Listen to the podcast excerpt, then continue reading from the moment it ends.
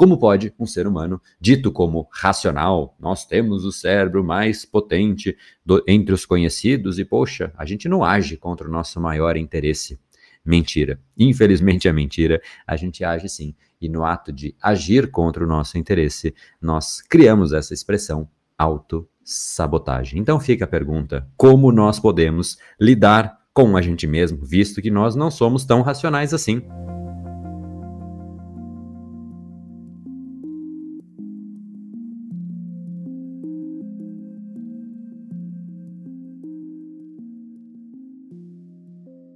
E seja muito bem-vindo ao Reprograme Seu Cérebro Cast, o podcast que desde 2016 vem ajudando milhares, quiçá milhões de pessoas a reprogramarem os seus padrões cerebrais, sejam eles preguiça, procrastinação, falta de foco, ansiedade ou a autossabotagem, que no fundo, no fundo, é quase que a consequência, a somatória de tudo isso, né? E muito interessante isso, no fundo, porque a gente não tem a menor propensão a querer agir contra os nossos maiores interesses, a ser o nosso maior inimigo. Não faz sentido isso, mas no fundo também é mais ou menos isso que a gente faz. Então, esse episódio a gente vai exatamente pegar na veia, naquilo que realmente nos incomoda quando a gente olha para trás e fala: eu tinha tudo para ter feito isso, mas eu não fiz. Eu estava conquistando aquilo e eu larguei no meio do caminho. Eu estava mudando minha alimentação e eu voltei ao padrão anterior. Eu estava começando a pegar ritmo na academia e eu larguei no meio. Eu estava engrenando no trabalho e eu comecei a degringolar e brigar com todo mundo e simplesmente perdi o rumo. E por aí vai. A gente faz isso com todas as esferas da nossa vida o tempo inteiro, apesar de não fazer o menor sentido a gente fazer isso. Né? Então, como pode um ser humano, dito como racional, nós temos o cérebro mais potente do, entre os conhecidos e, poxa, a gente não age contra o nosso maior interesse mentira. Infelizmente é mentira, a gente age sim. E no ato de agir contra o nosso interesse, nós criamos essa expressão autossabotagem. Então fica a pergunta: como nós podemos lidar com a gente mesmo, visto que nós não somos tão racionais assim? Nós temos uma esfera emocional, uma esfera do dia a dia, as coisas vão somando, acontecendo e a gente simplesmente não consegue seguir o plano não consegue seguir o desejo e simplesmente, quando a gente percebe, mais uma vez, a gente se auto-sabotou. E aí eu trago uma frase que eu gosto sempre de trazer, uma frase que diz: Não faças da tua vida um rascunho, pode não dar tempo de passar a limpo. E é isso que a gente vai fazendo, né? A gente rascunha, não, vou fazer isso, vou fazer aquilo, e vai desenhando, rascunhando, mas deixando sempre para depois. Não, vai vivendo, vai fazendo do jeito certo desde a primeira vez. E o que eu vou te mostrar nesse nosso bate-papo de hoje é que essa tal autossabotagem que a gente nos intitula, ela no fundo, no fundo, acontece muito antes do que a gente imagina. A gente diz que a gente está se auto-sabotando, mas isso aconteceu muito antes. A gente, na hora que a gente diz estamos nos sabotando, já foi. A autossabotagem aconteceu e aconteceu provavelmente ao longo de meses, anos, quiçá décadas atrás. E é ali que foi a autossabotagem. E eu vou te provar isso, porque no fundo, no fundo, o que nós fazemos hoje é uma consequência dos padrões que nós fomos criando ao longo da nossa vida, e essa é a hora em que a gente percebe: poxa, estou agindo contra o meu interesse. Na verdade, você está agindo alinhado ao seu padrão. E não importa qual é o seu interesse. Se você conseguir alinhar o seu padrão cerebral ao seu interesse, espetacular. Você seguirá uma vida que você vai poder, de fato, não se auto-sabotar, né? Ou seja, vai agir de acordo com aquilo que você realmente desenhou como um grande arquiteto que vai arquitetando a vida ou aquela escultura que eu sempre gosto, pena que não dá para mostrar aqui no podcast, mas a escultura de Carlyle, né? O self-made man, é o homem que vai se auto-esculpindo, né? Um homem que é como se fosse uma rocha e ele vai martelando e tirando pedaços e pedaços e pedaços até que ele cria uma escultura que é ele mesmo, né? Então é isso que a gente faz ao longo da nossa vida dia a dia, na verdade, segundo a segundo, nós estamos martelando um pedacinho e isso vai moldando quem nós somos, moldando o nosso cérebro, e é exatamente ali que a autossabotagem aconteceu. Não é na consequência final. A consequência final é apenas a consequência final e não o problema de fato. Então, vamos voltar ao ponto central, vamos começar do começo para chegar nesse nesse ponto e você realmente poder desatar um pouco desse, desse nó que faz com que a gente seja de fato o nosso maior inimigo, né? E é uma loucura isso, porque se você é o seu maior inimigo, você tem que lutar contra você, né? É óbvio isso. Se você tem um inimigo, você vai lutar contra ele. É isso que acontece, né? Ok. Só que se você luta contra você mesmo, vamos supor que você ganhe. Quem perde? você perde também. Aí, se você perder, quem que ganha? É você. Você sempre tá na mesma, né? Então, não é esse o jogo. Não deve ser lutar contra nós mesmos, né? No fundo, meio que a gente faz isso, mas não é o que faz muito sentido, porque é uma luta inglória, né? Não há como vencer uma guerra contra si próprio. Mas, no fundo, o que é essa tal autossabotagem? É o que eu disse. Ela, no fundo, é o processo de. É como se fosse a gravidade, te puxando de volta a quem você é. Olha que louco isso. Puxando você de volta aos seus padrões. Então, vou dar um exemplo de quando as pessoas dizem que se sabotam, né? É, existe o exemplo da academia, que é muito clássico, o exemplo de acordar cedo, que ela começa e depois ela volta, né, acordar tarde, é, o exemplo de se alimentar bem, e inúmeros exemplos, de começar a estudar e parar, de começar, enfim. Vamos pegar esse exemplo da, de se alimentar, é mais fácil, né? Você vai lá, você tem o seu ritmo de alimentação, sua alimentação padrão, e aí de repente você decide se alimentar de uma forma mais saudável. Aí você começa lá e tal, e aí você começa, uma semana vai, segunda semana já tá mais difícil, terceira semana você fica lá lutando, né? Você olha para aquela lasanha, para aquele pastel, aquela fritura que você ficou se segurando para não comer, parece que a cada dia que você foge daquele pastel, ele se torna mais forte, né? É uma luta. Eu vou vencer esse pastel, aí ele começa a crescer. E você vence. Aí você, dia seguinte, eu vou vencer esse pastel, aí ele cresce, aí tá cada vez maior. E vai assim contra o pastel, contra o brigadeiro, contra o bolo, e né, essas coisas vão tudo crescendo, né? E você vai ficando cada vez menor. Então fica um camarada pequenininho com um bolo gigantesco, um pastel enorme. No fundo, quem que vai ganhar? É o bolo, porque você está aumentando o desejo, você está fugindo de algo. E quando você fica distante daquilo, você cria mais desejo. Você fala, putz, eu quero mais agora, eu quero mais. Quando começam a, sei lá, quero tirar o pirulito de uma criança, né? Você aumenta o desejo dela pelo pirulito ou você diminui? Se aumenta, né? Então não é assim que a gente deveria fazer, mas note que a autossabotagem acontece quando você conseguiu essa primeira semana, a segunda já foi sofrida, mas você conseguiu, a terceira Cara, esse pastel ficou grande, hein? pastel vai lá e tchá, na verdade você que vai e come o pastel, né? Aí você se auto-sabota. Você diz isso, pelo menos. Mas no fundo, o que, que aconteceu? Vamos aqui tirar agora esse, esse romantismo, né? Porque essa palavra autossabotagem, ela é usada na hora errada, como eu disse, né? E é até um jeito, né? Por mais que exista o auto, né? Que denomina que é referente a mim mesmo, é, a gente usa isso como uma coisa, como se fosse um terceiro. Ai, não, eu me auto-saboto, né? Meio que jogando a culpa na auto-sabotagem. Que é óbvio que a pessoa tem a própria culpa, mas é um jeito de colocar a culpa em algo que não tem resolução, né? Como é que você vai resolver a auto-sabotagem? Não é nela. Então vamos agora tirar essa parte mais é, metafísica, emocional, sentimental e olhar nu e cru o que aconteceu nesse exemplo do pastel que eu dei. Né? Eu acabei de criar ele aqui, mas serve bem, né? Não sei se você se identifica com pastel, pode ser com batata frita, pode ser com bolo, pode ser com brigadeiro, pode ser com o que for. Pega o teu exemplo aí da comida que você mais gosta e gostaria de comer menos ou não comê-la, né? Mas enfim, vamos lá gostaria, por, por, questões de saúde, enfim, por qualquer motivo que seja, né?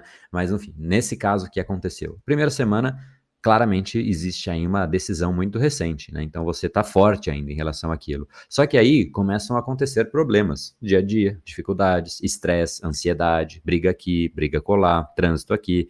Isso vai te tirando essa capacidade de gestão de você mesmo. Você fica mais fraco frente a tudo isso. E é real isso, né? Quando a gente, inclusive, vários estudos mostram que à noite né? Depois de ter vencido um dia inteiro, o indivíduo está mais suscetível a decisões que ele não se orgulha, né? É, então, a noite é a hora mais, mais frequente para decisões que depois a pessoa olha e fala, puxa, cara, por que, que eu fiz isso, né? Então, isso aconteceu, mas não foi uma noite, foi uma semana inteira lutando contra você, contra o seu padrão. E aí, o seu padrão te fala, não, vai lá e come. E você, não, não, não, sou mais forte do que você. Aí vai a segunda semana, vai lá e come. Não, não, não. Sou mais forte do que você, eu acho. Aí vai lá na terceira semana, vai lá e come. Eu sou. Ah, quer saber? Tá bom, vai. Aí você foi lá e já comeu.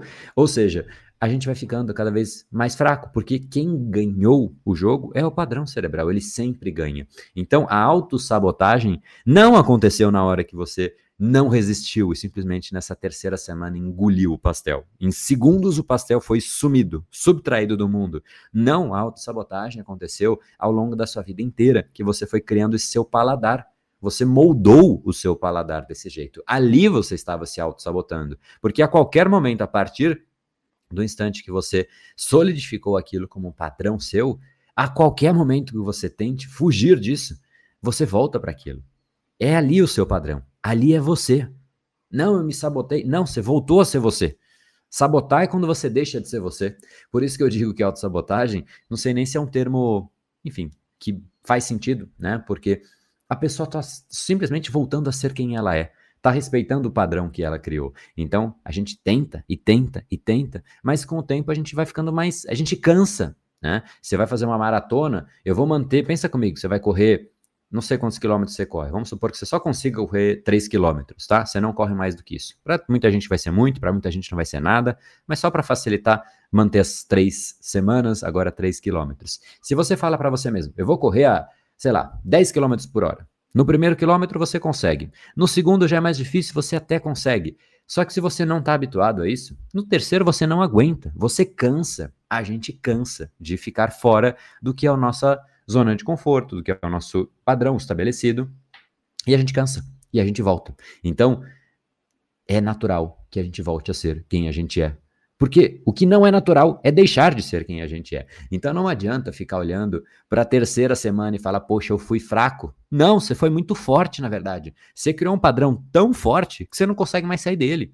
É no outro lado que você tem que olhar. Não é na hora em que você errou, né? Até porque qualquer coisinha, se você tá, pensa comigo, você tá lutando ali, você tá nesse terceiro quilômetro dessa corrida, que para você já é uma grande luta. E aí de repente você tropeça, você já não estava aguentando, mas você tropeçou, Aí você fala, ah, não vou nem continuar mais. Por quê? Porque aquilo já foi um tropeção. Então, se você não está muito bem, está nessa mudança de alimentação, vamos voltar para o primeiro exemplo, e aí de repente você briga com seu chefe, briga com sua esposa, marido, é, e, e, briga com teu cachorro, briga com todo mundo. Cara, você vai comer alguma coisa que te dê conforto. Você não está mais lembrando daquilo. Você ficou mais frágil e automaticamente você volta com mais força ainda ao padrão anterior. Então é muito difícil lutar contra quem você é porque existe uma gravidade que te puxa de volta a você. Então, no fundo, a autossabotagem, quando a pessoa usa essa palavra, é só o reflexo de que existe ali um indivíduo que está se esculpindo, como na figura, né, na, na, na, no exemplo que eu falei, na, na escultura do self-made man, que a pessoa vai se esculpindo de forma errada. E ela esculpiu uma coisa tão errada que quando ela volta, ela quase que se xinga. Ela fala, ah, mas eu voltei de novo para esse negócio, né? Mas esse negócio foi você que criou. A gente que é assim. E não adianta um indivíduo cheio de desejos. É, é bonitinho, sempre digo isso. É bacana, legal, ver um adulto cheio de desejos. Mas isso é bonitinho, é, é bom numa criança, num adulto. É esperado um pouco mais de maturidade, é esperado um pouco mais de constância. Você precisa de você mesmo, todos os dias para mudar um padrão cerebral. Óbvio, se você entrar num Brain Lab, que é o nosso treinamento, isso vai se tornar natural. Você vai aprender a criar padrões cerebrais, não de uma forma aleatória, como as pessoas fazem, né? Porque todo mundo é consequência dos seus padrões. Eu volto para os meus padrões, você volta para os seus padrões. A diferença é que eu volto para padrões que eu criei conscientemente e padrões que eu me orgulho de ter. Padrões como todos os dias fazer exercícios, todos os dias me alimentar de uma forma saudável, nenhum dia comer açúcar, não ter desejo pelo açúcar, estudar todos os dias, todos os dias tomar meu limãozinho, todos os dias é, ler sobre alguma coisa diferente para oxigenar a mente, ver coisas que estão acontecendo no mundo, enfim, mercado de ações todos os dias, coisas que para mim são importantes todos os dias. Esse sou eu, né? Aí eu gosto de tomar um vinhozinho, sair com os amigos, esse sou eu. Então quando eu volto para mim, eu volto para mim muito feliz. Então a minha autossabotagem é de uma felicidade gigantesca, porque para mim é dificílimo procrastinar, me incomoda, me dói, me vai sabe, quando eu sento no sofá, às vezes, para ficar com, com a minha esposa ali e tal, quando ela me liga na televisão, é, aquele negócio começa a me abduzir, porque tem esse poder, é muito louco isso. Você liga aquela, aqueles negócios lá, já sabe o que eu tô falando, né? Tem uma marca aí, começa com N, e, e, e enfim. Cara, negócio começa a te abduzir. Isso começa a me incomodar de um jeito, me dá um ciricutico. Dá 10 minutos, o negócio me abdui, abduz de um jeito, até me enrolei aqui. É, é, é, me dá uma aflição. Eu levanto, eu dou um pulo, falo, não, sai fora. Esse negócio tá me. Isso é louco. Não tô deixando de ser um humano aqui. Meu cérebro tá. Vai queimar meu cérebro esse negócio. Tô muito fora, né? Então me incomoda, me incomoda, né? E, e aí eu vou correr na praça, vou andar, a gente sai para tomar um vinho, vai curtir, vai conversar, sai com os amigos. São outras coisas que me dão prazer, são prazeres diferentes, mas tem alguns que eu preferia associar incômodo, me incomoda. Ué, não gosto, me senti abduzido, o negócio tá me. Isso é louco, perder controle de mim mesmo por uma tela quadrada, preta, que pisca a luz e eu fico ali hipnotizado. Isso é muito louco. Enfim, parênteses aí, momento depoimento à parte, no fundo, no fundo, é isso mesmo. A gente volta a ser quem a gente é. Então repare que eu fiquei sentado no sofá, cara, basta 10 minutos que eu saio dali. Então, eu tô sabotando? Não, eu tô voltando a ser quem eu sou.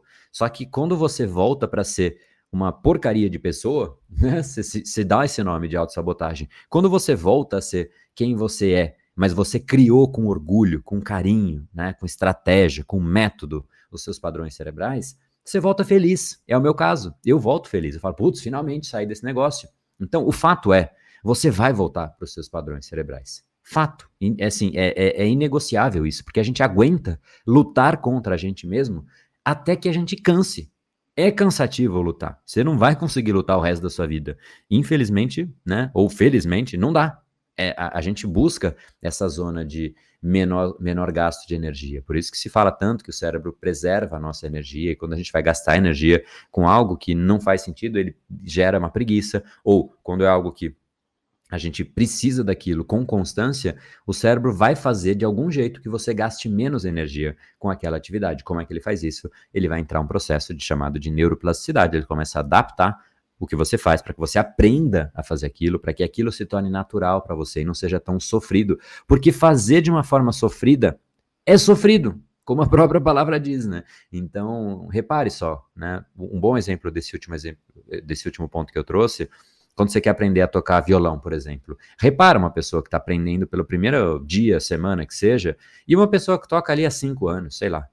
É, não sei se cinco anos já era uma pessoa tão fluida assim, mas acho que sim, né? É, pô, pega o violão, parece que o violão é uma extensão dela. Cara, é muito louco, é bonito demais de ver. É, é, o cérebro chegando aos dedos e chegando ao violão. Parece que é um pedaço do corpo. O cérebro está coordenando aquele violão, cara. É muito louco isso de pensar. E, e de fato é. Né? É bonito demais, inclusive, ver o poder que o nosso cérebro tem.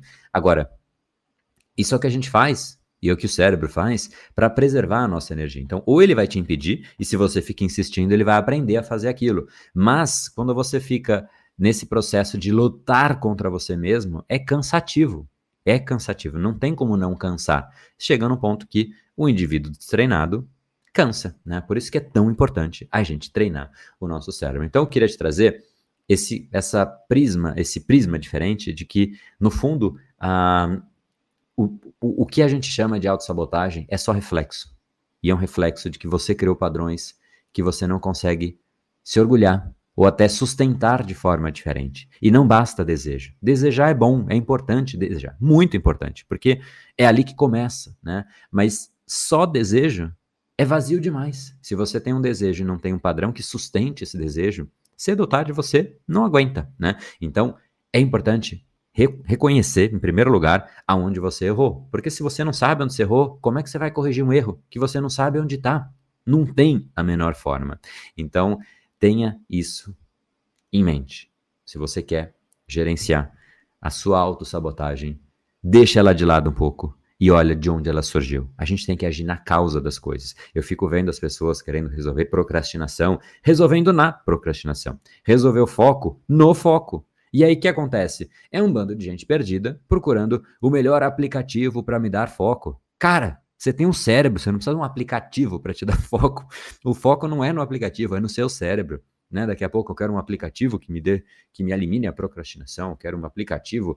Cara, tem o um nome esse aplicativo, chama cérebro. Se ele fosse aplicativo, né? É, eu acho que muito mais gente usaria, mas tipo, tá aí na sua cabeça e, e a gente acaba não sabendo como usar, né? Então, se, se pudesse ter um ícone ali no, no, celular chamado cérebro, né? E se você pudesse clicar com frequência nele, você ia perceber. A cada vez que você pega a mão no celular, que é uma frequência gigantesca, você ia perceber como a cada vez que você faz isso, você fala, poxa, será que eu estou fazendo um bom uso do meu cérebro? Provavelmente, sei lá, quantos por cento das vezes, muitas, muitos por cento, você vai falar, cara, não sei se eu tô, viu? Talvez não. É, talvez não. A gente precisa reconhecer. Então, a autossabotagem, resumo da ópera, é um sintoma. Sintoma de uma gestão não adequada de padrões estabelecidos. E tudo que você faz todos os dias vai criando padrão. Não é todo dia só, é cada segundo. Cada estímulo que você envia para o seu cérebro, você treina, você ensina o seu cérebro alguma coisa, ele vai se adaptando. Então, escolha bem os estímulos, né? Treinamentos ajudam nisso, podcasts adequados ajudam nisso. Você pode estar ouvindo música ou você pode estar aqui, como você está ouvindo esse episódio e prestando atenção. A gente não muda se a gente não tem um diagnóstico claro. A gente tem que saber aonde está o ponto para a gente poder resolver. Agora, quando a gente sabe aonde está o problema, a gente tem um cérebro tão fascinante que a gente já muda o nosso comportamento só por saber. Quando a gente não sabe por que a gente faz o que a gente faz, a gente tem condutas absolutamente bizarras, não faz sentido, né? A gente grita, briga, aí você olha e fala, cara, eu fiz isso mesmo. A gente não se reconhece nas condutas que a gente tem, porque simplesmente a gente não soube o que estava acontecendo e a gente simplesmente fez. Foi um animal reagindo ali. Então, como voltando à nossa hashtag, né? Chega de vida de vaca, de reagir como animal para as coisas, e sim como adultos, como seres humanos, dotados do cérebro mais poderoso que existe dentre os conhecidos, o cérebro humano. Você tem ele, você só precisa aprender a treinar. E quando você dá a clareza de aonde está o problema, volta ao ponto. Só isso já te faz ter uma conduta muito melhor. Por isso que eu vejo muitos depoimentos, muitas pessoas deixando mensagens, reviews, inclusive você pode deixar o seu aqui no streaming mesmo, aqui embaixo vai ter um botãozinho para você deixar ali o seu review, a sua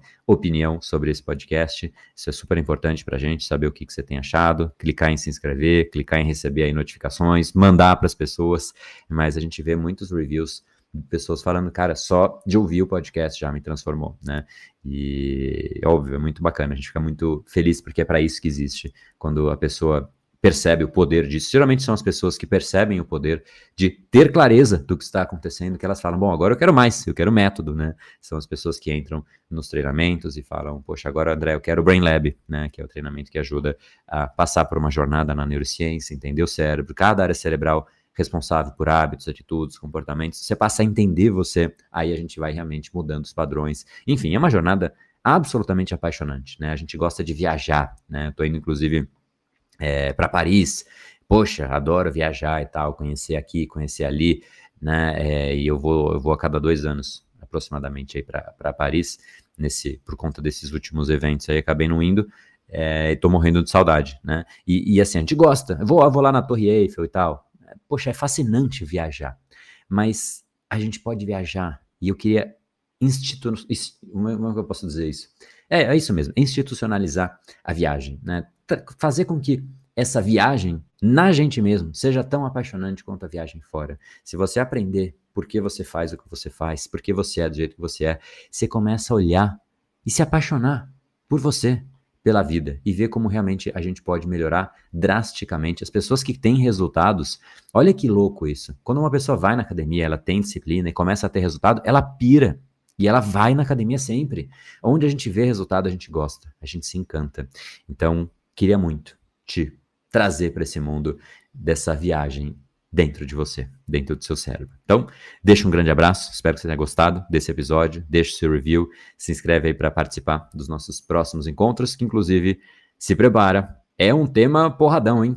Chamado preguiça. Ai, ai, ai, ai, ai, como a gente pode resolver as duas causas que levam à preguiça?